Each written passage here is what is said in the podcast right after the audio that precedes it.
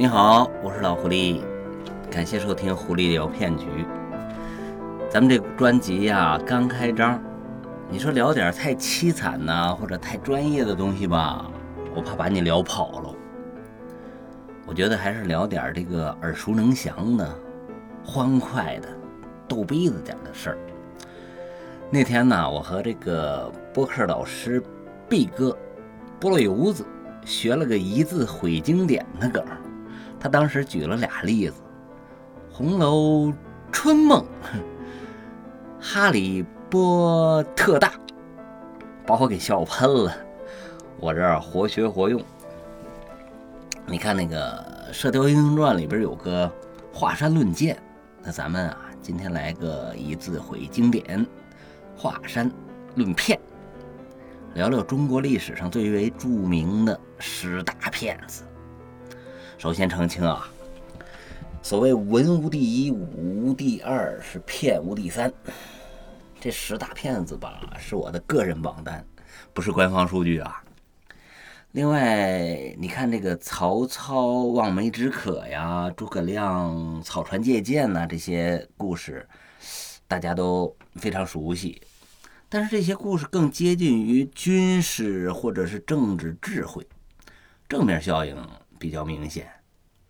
所以啊，我觉着不能把曹操和诸葛亮这些大政治家、大军事家归类为骗子，不能把谋略混同于骗局。我要说的是那些更加阴暗、诡谲、无底线的人，以及他们做的那些欺骗性质。更明显的事儿，哎，咱们从第一名开始捋啊。这第一个大骗子是谁呢？周幽王。提到周幽王，你肯定会联想到五个字烽火戏诸侯。周幽王宠爱这个美人褒姒，这褒姒啊，艳若桃李，却是冷若冰霜，生来不孝。周幽王为博美人一笑，竟然听从这个佞臣国师府的计策，无故下令点燃烽火台。你看当时吧，也没电话，没电报，也没这个语音视频呐。有外敌来袭时候，就点燃烽火台报警。一座座烽火台烽烟骤起，众诸侯国以为是犬戎来犯，天子有难，立即起兵勤王。你该问了。什么齐、楚、宋、晋那些诸侯国离得那么远，就算是能看到这个烽火传递，没个十天半拉月，他也赶不过来呀。哎，你还只知其一，不知其二。这封国啊，分内封和外封。你像春秋五霸、战国七雄啊，这些是属于外封的诸侯国，天子脚下。他的自留地上还有为天子服务的内封诸侯，他们离得近，能及时赶来救难。就这些倒霉鬼儿，匆匆忙忙来到骊山脚下，发现根本就没有什么外敌，也没有内乱，只有周幽王和褒姒高坐台上饮酒作乐，看着这些军兵垂头丧气、骂骂咧咧，可能是不敢骂啊，反正就嘟嘟囔囔的呗，fuck fuck，而。狼狈而来，又狼狈而返，褒姒终于是展颜一笑，但是这一笑真是倾城倾国。周幽王数次烽火戏诸侯，弄得王室是威信大损，信义全无。后来太子啊见褒姒欺负他妈，就把这个小妈给揍了一顿。周幽王大怒，差点弄死太子。太子老爷不干了。你这宠幸妖姬，冷落我女儿，还要废掉我外孙子，改立这个妖姬之子，这他妈是怎么让我大富大贵呀？叔可忍，婶儿不可忍。于是联络犬戎，真的杀到了王城。这时候周幽王再让点燃烽火报警时候啊，已经没有一家诸侯王起兵勤王了。这就跟小孩总喊狼来了的那个故事一样。谁还信你？结果犬戎破城，杀死了周幽王和奸臣国师府，掳走了褒姒。将镐京是劫掠一空，至此西周灭亡。周幽王在骗子界应该是开创了数个先河。首先，他应该是历史上第一个著名的骗子。你看，在我印象里边吧，商朝没有出过其他的有名的骗子，夏朝以上那都是传说中的朝代了。你要说你你这不是历史虚无主义吗？还真不能这么说。你看商朝的出土文物在那摆着呢，什么青铜啊，什么鼎啊，是吧？足以证明，他这个商朝是确实存在过，而夏朝以及什么三皇五帝之类的，只不过是口口相传，呃，说不定就是以讹传讹了，没有实证，你就不能说它真正存在过。说远了啊，咱们接着说周幽王。嗯，其次呢，他是最高统治者级别的这个骗子。再次呢，他是把国家命运当做玩笑，最后落了个国破身亡、付出代价最为惨痛的骗子。所以说呢，我把他列为了古代第一骗子。第二大骗子张仪，苏秦和张仪啊，是战国时候最有名的这个纵横家，据说是都出自于鬼谷子门下。他们一个是号召合纵。一个致力于连横，都是能凭一己之力改变时局的谋略大师。但是这张仪啊，更加擅长欺骗。最著名的一个骗局，应该就是巧计拆散齐楚联盟。当时齐国和楚国是想联兵伐秦，形势危急，张仪呢就自告奋勇出使楚国，破坏齐楚联盟。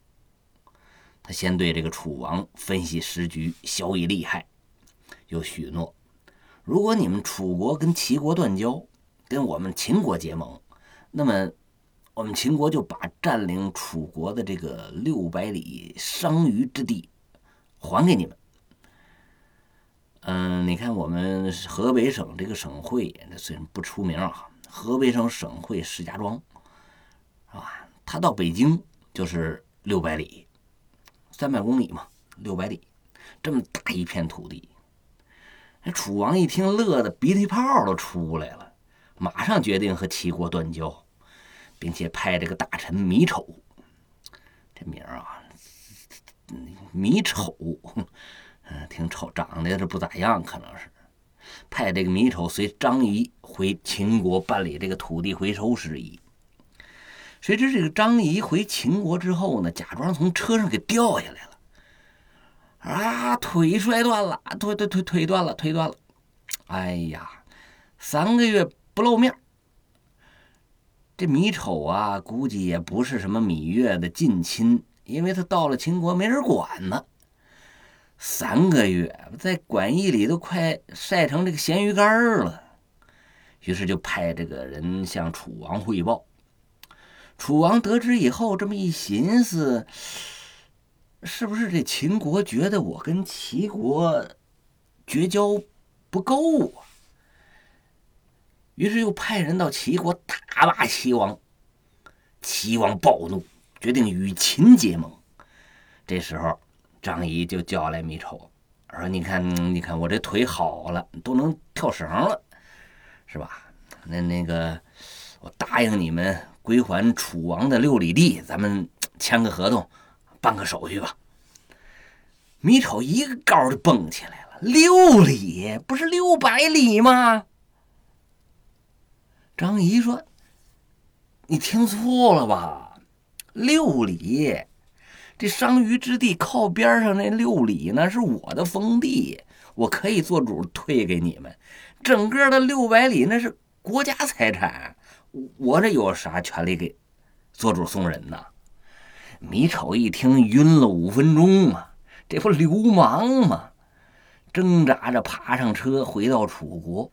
楚王听米丑这么一说，只气的是三十人暴跳，五灵豪气腾空，起兵十万，大举攻秦，却被齐国和秦国的联军击败，死了八万多人。六百里商于之地没要回来，自己的汉中还丢了。张仪运用雄辩的口才、诡谲的计谋，游说诸侯，凭借外交手段破了六国合纵，居功至伟。但是他的这些欺骗手段，也是为人所不齿。第三个大骗子，徐福。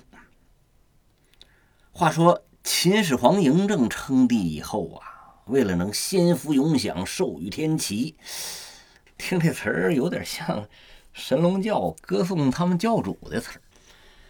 嗯，这秦始皇一心想得到这个长生不老之术，这时候徐福就出现了。他选准秦始皇东巡去泰山封禅之机，上书说渤海中有蓬莱。方丈、瀛洲三座神山，里面住着神仙，吃了山里的仙药就能长生不老。他自报奋勇，是吧？愿意赴汤蹈火为皇上去取仙药。秦始皇一听，龙颜大悦，给了他大批的金银珠宝，命他入海求仙。这事儿，嗯，在《史记》里边是有记载的。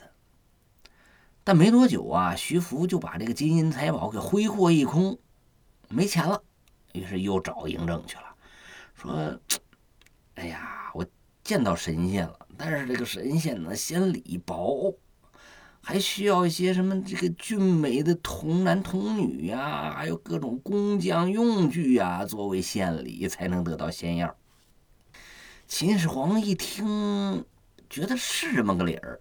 你礼少了，这个神仙肯定不愿意，是吧？于是准备重金厚礼，再精选了五百童男、五百童女，随这个徐福再次出海。他再见到徐福的时候，已经是十年以后了。秦始皇第五次出巡，徐福啊还没找到这个仙药。按说这时候一般人也就没话可说了，但这个你千万别小瞧这个我们这徐大骗子。他的解释是这样的：本来就要拿到仙药了，结果海上出来个鲛鱼，估计也就是大鲨鱼之类的吧，护卫着仙山，非常凶猛，所以无功而返。这还行，秦始皇老的快咽气儿了，就等着仙丹续命呢。到嘴边的鸭子怎么能让它飞喽？于是秦始皇亲自率领弓箭手到海上与大鲨鱼搏斗。哎，你别说，还真杀了一条。估计回去吃这个鲨鱼翅去了啊！嬴政兴冲冲的往回走，心想：这下可好了，是吧？你给徐福扫平障碍，终于是能拿到仙药了。哎呀，不成想在返回咸阳的路上就病死了，最终还是没有得到仙药。而徐福呢，泛舟海上，不知所踪。有谣传说是东渡日本，成了神武天皇，这个是查无实证的。况且你让一个大骗子当天皇始祖，这日本人打死他也不会认呢。第四个大骗子呢，王莽。王莽是历史上第一个篡位成功的外戚。外戚就是那个皇后、嫔妃们的亲戚吧。不过，王莽建立的新朝仅仅存活了十四年。年轻的时候，这王莽就大受重用，官至大司马。这时的王莽很善于伪装，韬光养晦，假充圣贤，礼贤下士，清廉简朴，善待民众，深受爱戴。那么，举个例子吧。因为王莽不接受皇帝赐给他的新封地，前后有四十八万七千五百七十二人，啊，这是实数，给皇帝上书要求加赏王莽。汉哀帝去世以后，年仅九岁的汉平帝继位，这时候王莽就逐渐露出了本来面目，他把女儿嫁给平帝当皇后。然后寻机剪除其他外戚的势力，独掌朝纲。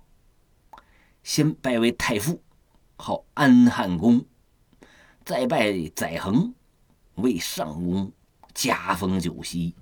记着啊，这九锡，谁要是加九锡，那就是离这个篡位不远了。这个最早呢，基本上就是从王莽这开始的，开了个坏头。平帝病死以后啊，年仅两岁的子婴继位，王莽正式摄政。然后咱们看看王莽在篡位过程中是怎么欺骗百官、愚弄民众的啊！平帝去世以后，同月，在长安城附近一口井里发现一块白色巨石，上面刻着红色文字：“告安汉公莽为皇帝。”你这这不扯呢吗？之后啊，这里凭空冒出一口井，那里无端坠落两颗符石。各种祥瑞和神迹是此起彼伏啊！于是啊，召唤王莽代汉自立，而王莽呢，却是一个劲儿的推辞：“不不不不，才疏学浅，德不配位呀！”他越推辞，大臣就越急；他越展示出无私，民众就越狂热。到了这时候，王莽终于按耐不住了。顾不得他的姑母皇太后的劝阻，于公元八年十一月废孺子婴，自立为帝，改国号为心。不用历史学家去考证，咱现代人都知道，这些民意呀、祥瑞呀、神机呀，不过是往往狠下功夫设下的骗局。自导自演，劝进丑剧，把自己制造成为这个上顺苍天、下应民意的民选皇帝，来掩饰篡位之实罢了。但是当时他却欺骗了全国绝大部分的人。嗯，唐朝的白居易写了一首诗，是吧？非常有名，就说：“赠君一法绝狐疑，不用钻龟与注师。”是欲要烧三日满，辩才须待七年期。周公恐惧流言日，王莽谦恭未篡时。像是当初身便死，一生真伪复谁知？这意思就是说了，你看王莽如果在他假作谦恭篡位之前就嗝屁了的话，那么他这一生啊真伪，你就无人知晓，你不知道是真的假的。足见这个王莽啊，骗术之深。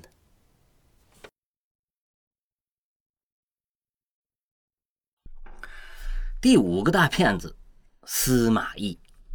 司马懿是三国时魏国的托孤辅政大臣，后期就成为了全权掌控魏国朝政的权臣了，西晋王朝的实际奠基者。他孙子司马炎称帝后，他也被追尊为宣皇帝。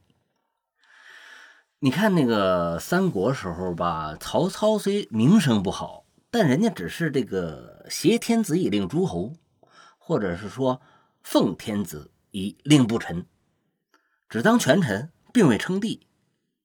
他去世以后啊，他儿子曹丕袭魏王，不久代汉称帝。由于为曹丕的汉魏禅让出了大力，司马懿备受重用，成为文帝曹丕、明帝曹睿、哀帝曹芳三代的辅政重臣。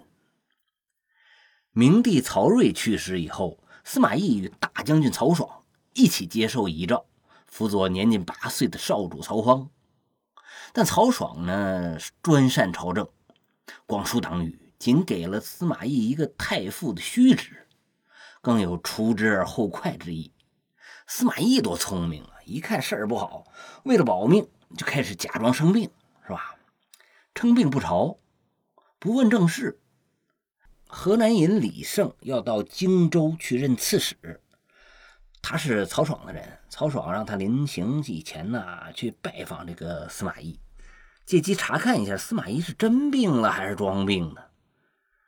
李胜来到这个司马府，司马懿让两个丫鬟搀扶着自己要拿衣服，根本拿不稳，掉在地上了。丫鬟给他喂粥，顺嘴角流了一身。他问李胜去哪里赴任，李胜说荆州。司马懿故意上气不接下气的打岔说：“哦，好，并州啊，好好，一副老年痴呆的模样。”李胜告辞以后，随即向曹爽做了如实禀报，说这个司马太傅啊，只剩下一口气儿了，用不了几天就该翘辫子了，您不用担心呐。曹爽从此就不再提防这个司马懿了。司马懿表面装病，实际上他在是暗中布局的，麻痹敌人。他想这个伺机消灭曹爽的势力。公元二百四十九年新年，趁魏帝曹芳到城外去祭扫明帝陵之际，太傅司马懿一身戎装，精神抖擞，带着他的俩儿子司马师、司马昭，率领兵马占领了城门和兵器库，并假传皇太后的诏令，把曹爽的大将军职务给撤了。呃，不过他指着渭水发誓，啊，如果曹爽投降呢？就留着你的爵位，让你安享富贵。曹爽是贪生怕死之辈，你说你天子在你手里呢，你就挟天子呗，然后召集天下兵马，你对抗司马懿。哎，结果他是乖乖就范，束手就擒，气得这个大司农桓范痛哭道。说你爹曹真那么英明神武，怎么生出你们这帮王八羔子，害得我们也要跟着被灭族？果不其然，没过几天，就有人告发曹爽聚众谋反，那肯定是司马懿指使的。司马懿派人把曹爽及其党羽全部干掉。这样一来，魏国的权力名义上还是曹氏的，实际上早就归了司马氏了。司马懿骗局成功，一举为司马氏夺权奠定了基础。这里插句闲话啊，刚才提到那个大司农桓范还挺有故事。有一次，他跟老婆说，他的顶头上司是啥都不如自己，奶奶的不伺候了。他媳妇就劝他说：“你以前当都督，擅杀下属，别人就说你不会当领导，你这又……”不肯向上司低头，岂不是也不会做下属了吗？你看这媳妇儿挺明白、挺贤惠一个人，结果怀范觉得自己被怼了，怒从心头起，恶向胆边生，抄起大砍刀把他媳妇给咔嚓砍了。你说这叫啥玩意儿？你这就这货被杀呀也不冤。话说这个桓范被灭族以后呢，哎，还真有漏网之鱼。在司马氏建立晋朝一百五十年以后，桓范孙子的孙子桓玄杀了晋朝皇上，自立为帝，替他爷爷的爷爷报了仇。哎，真是因果循环，报应不爽啊！第六个大骗子江府，这是唐朝的事儿了。唐明皇李隆基前半生是英明神武，后半生是昏庸妄为。他就被一个叫江府的大骗子给忽悠过。这个江府啊，本来是个江湖术士，自称已经活了好几百年了，这样就好卖他的长生不老药。结果被一个想拍皇上马屁的大臣给挖掘出来了，非要带他出山面圣。你说这江府啊，贼胆包天，见杆就爬，他还真敢跟着进宫。进宫以后，这摇动三寸不烂之舌，把李隆基给忽悠住了。这唐明皇也不明白了，不过也难怪啊！你说哪个皇帝不想万寿无疆啊？于是竟然加封江府为银青光禄大夫，号冲和先生，还全国推行他提供的长生秘方。后来还是被懂得药理的右骁卫将军甘守成戳穿了江府的骗局，并禀告这个玄宗。民间也有大批服用长寿药的民众暴死，玄宗害怕了，马上下诏禁止服用长生药。江府一看事儿不好，就假装要到崂山去给皇上炼仙丹，趁乱给跑了。江府出京以后，以采药为名是四处云游，大本营呢就安在了这个故乡宋州，因为有皇上封的头衔和雅号。是什么什么光什么光屁股大夫啊，什么冲和先生之类的，这江府更有本钱了，到处吹嘘，放手骗人，名声和影响是越来越大。搁现在那就绝对是网红。州官县吏都去登门拜访，想学道的人呢，一院子都招不下，迅速成为宋州等地身份很特别的大人物。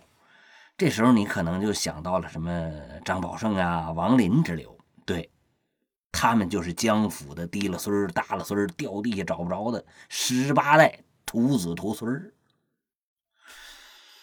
江府之死很有戏剧性，原因是他又一次被揭穿了。这一次，江府是栽在一位历史学家荆岩的手里。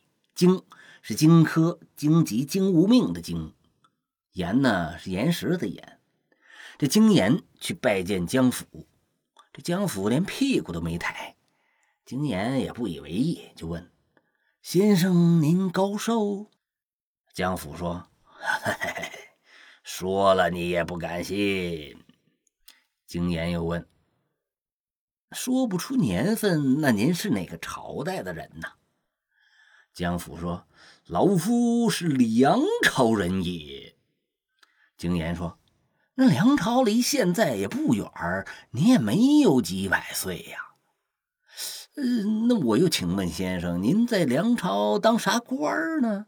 江府说：“老夫乃西凉州节度使是也。”惊言大笑：“我呸！你也太狂妄了！上欺天子，下祸世人。梁朝在江南，哪有西凉州啊？只有四平、四安、四镇、四征将军，哪来的节度使啊？纯属是胡说八道！”江府羞愧难当，数日而足。江府啊，只顾着自己乱吹牛皮。他缺乏这个年代啊、地理呀、官职等方面必要的知识，结果出了洋相了。你看，他多年来呀被捧上了天，大伙都是恭敬有加，一旦被当场戳破，心里严重失衡，残恨而死。你别说啊，古代骗子竟然还有个羞耻心，他比好多近现代的骗子还是略强点儿的。第七个大骗子。郭靖不是大侠郭靖啊，更不是郭晶晶、郭敬明，他确实姓郭，单字儿一个北京的京。这郭靖啊，是北宋年间的一个老兵油子。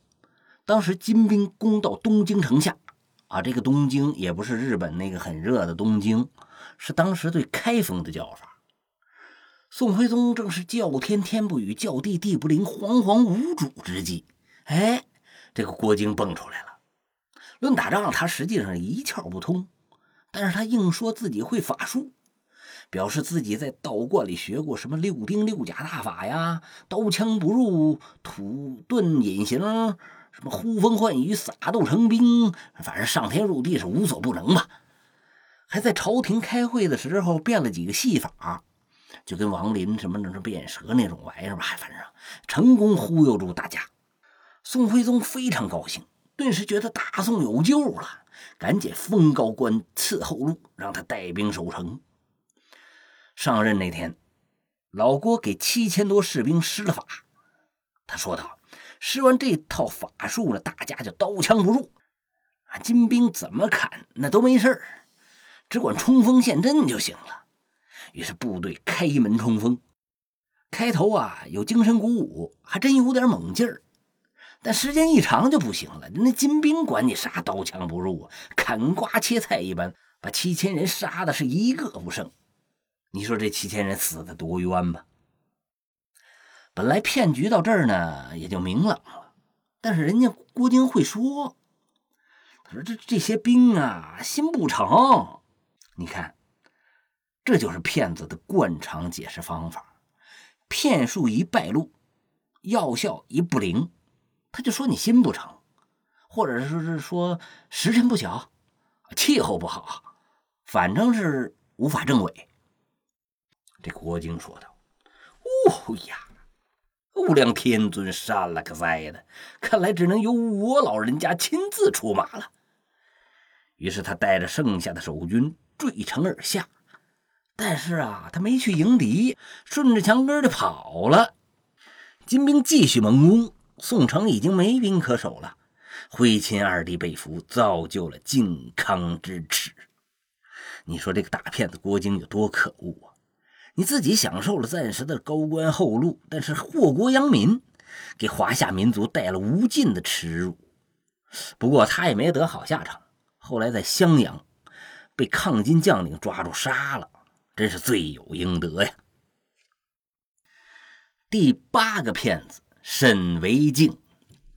沈惟敬啊，是明朝万历年间的一位国际级大忽悠，他竟然将中日韩三国首脑骗得团团转，也可谓是胆大包天、骗术动地了。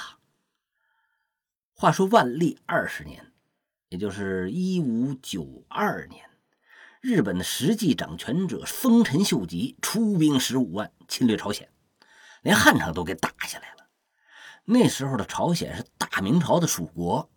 这大明朝呢是负责任的大国，于是明神宗朱翊钧决定出兵援朝，但是当时手下大将李如松在宁夏平叛，脱不开身，他就让这个兵部尚书石兴想办法拖延一下战局。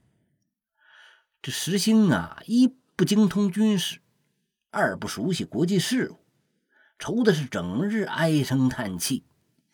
也巧。他一个宠妾袁氏的爹和市井混混沈维敬交好，就把沈维敬推荐给石兴了。说这个沈维敬啊，能言善道，八面玲珑，胆略过人，还精通日语，曾经在剿灭倭寇的战事中立过大功。兵部尚书石兴一听，哦，太好了，这是天助诺也，立即向朝廷极力保举沈维敬。朝廷就给他封了个神机营游击将军，派沈维敬到朝鲜战场上先去忽悠日本人。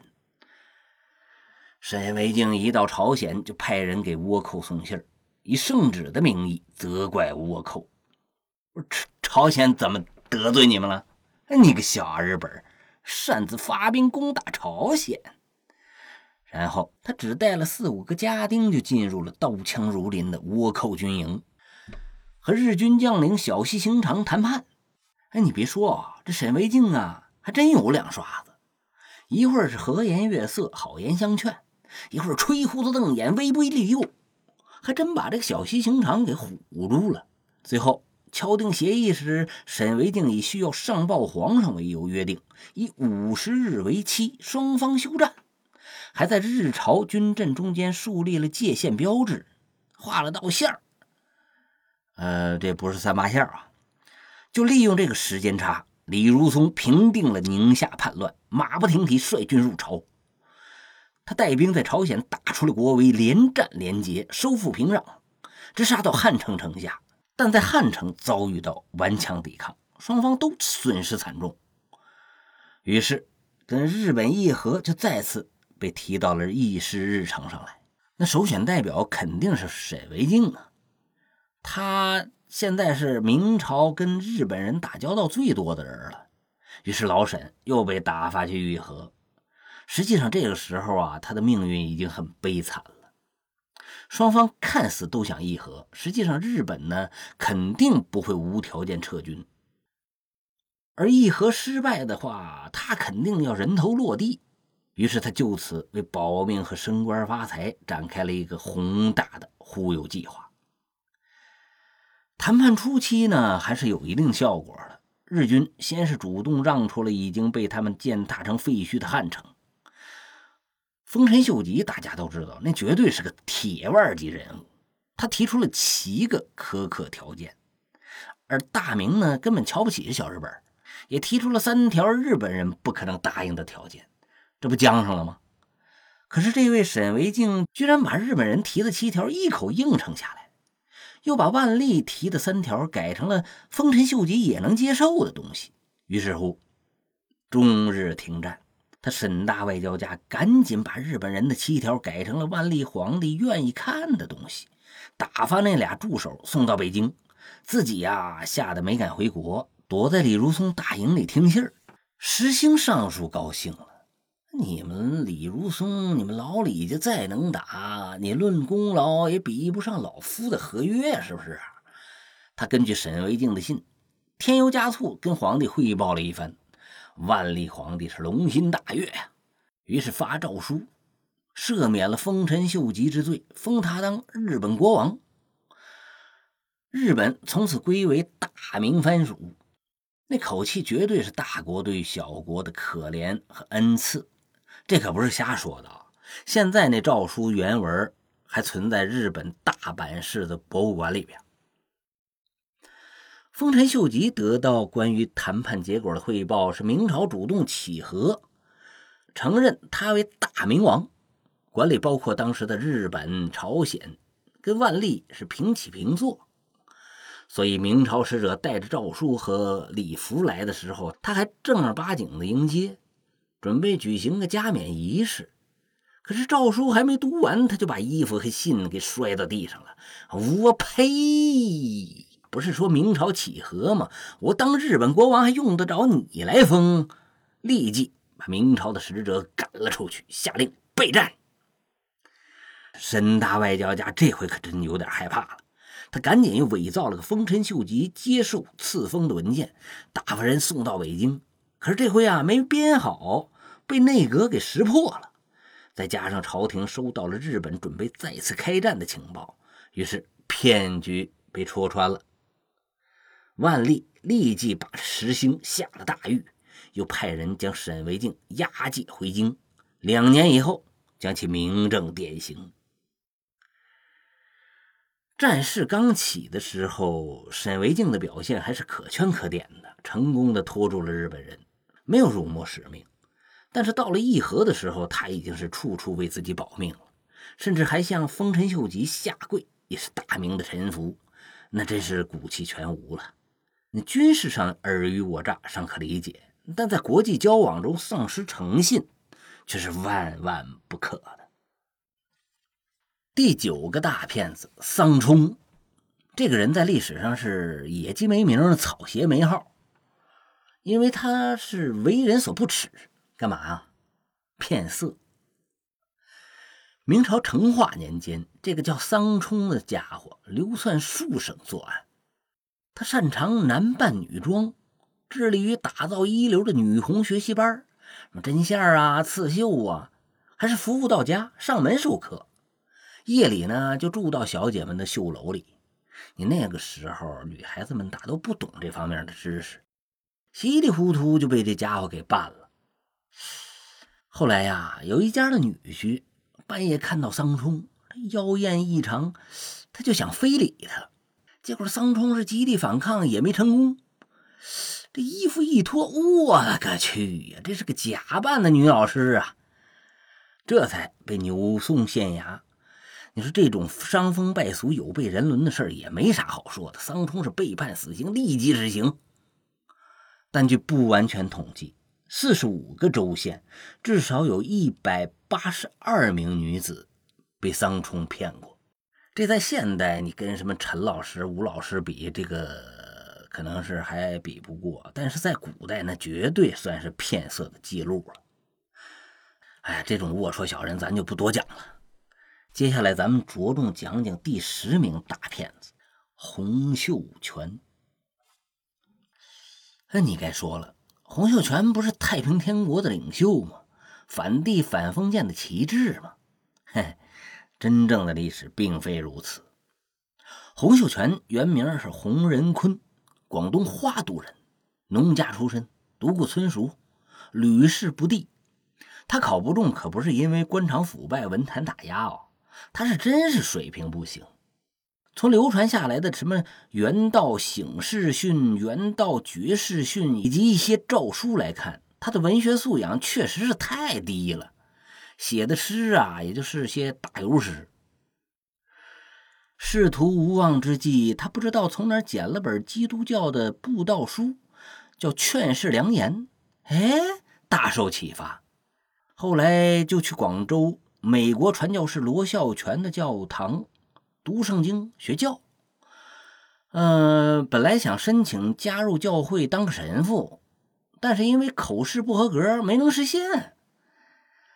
恼羞成怒之下，他索性不入你的基督教了。老子我自创了一教，就叫拜上帝教。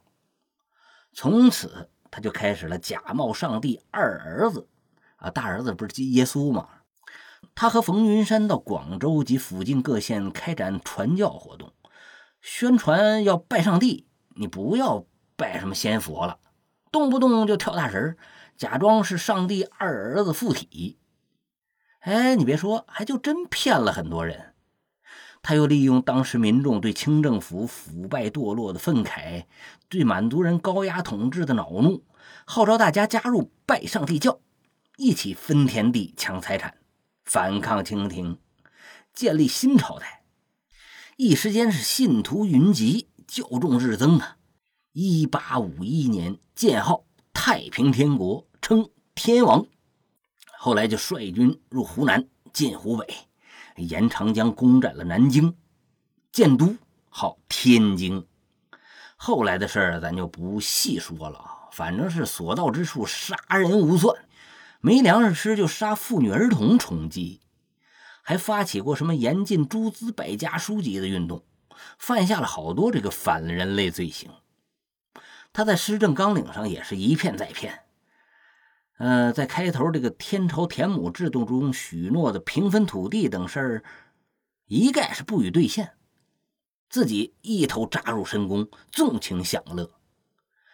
据他儿子佑天王洪天富贵被俘后招认，光母后就八十八个。另有一本《江南春梦笔记》中记载，洪秀全的嫔妃共计是一千一百六十九人。洪秀全钻进温柔乡里，那还出得来呀？直到被这个结硬寨打呆仗的曾国藩率兵攻破天津，十一年的时间他就没出来过。更有五年，连一道诏书都没有发过。就这货，你说他是农民起义领袖，是什么革命旗帜啊？哼，那还算了吧。他彻头彻尾就是一大骗子。好了，古代的十大骗子揭秘完毕，近现代十大骗子以及国际十大骗子专辑正在制作之中，敬请期待。你如果有不同见解，请留言评论。多加指教，我是老狐狸，咱们下次再见。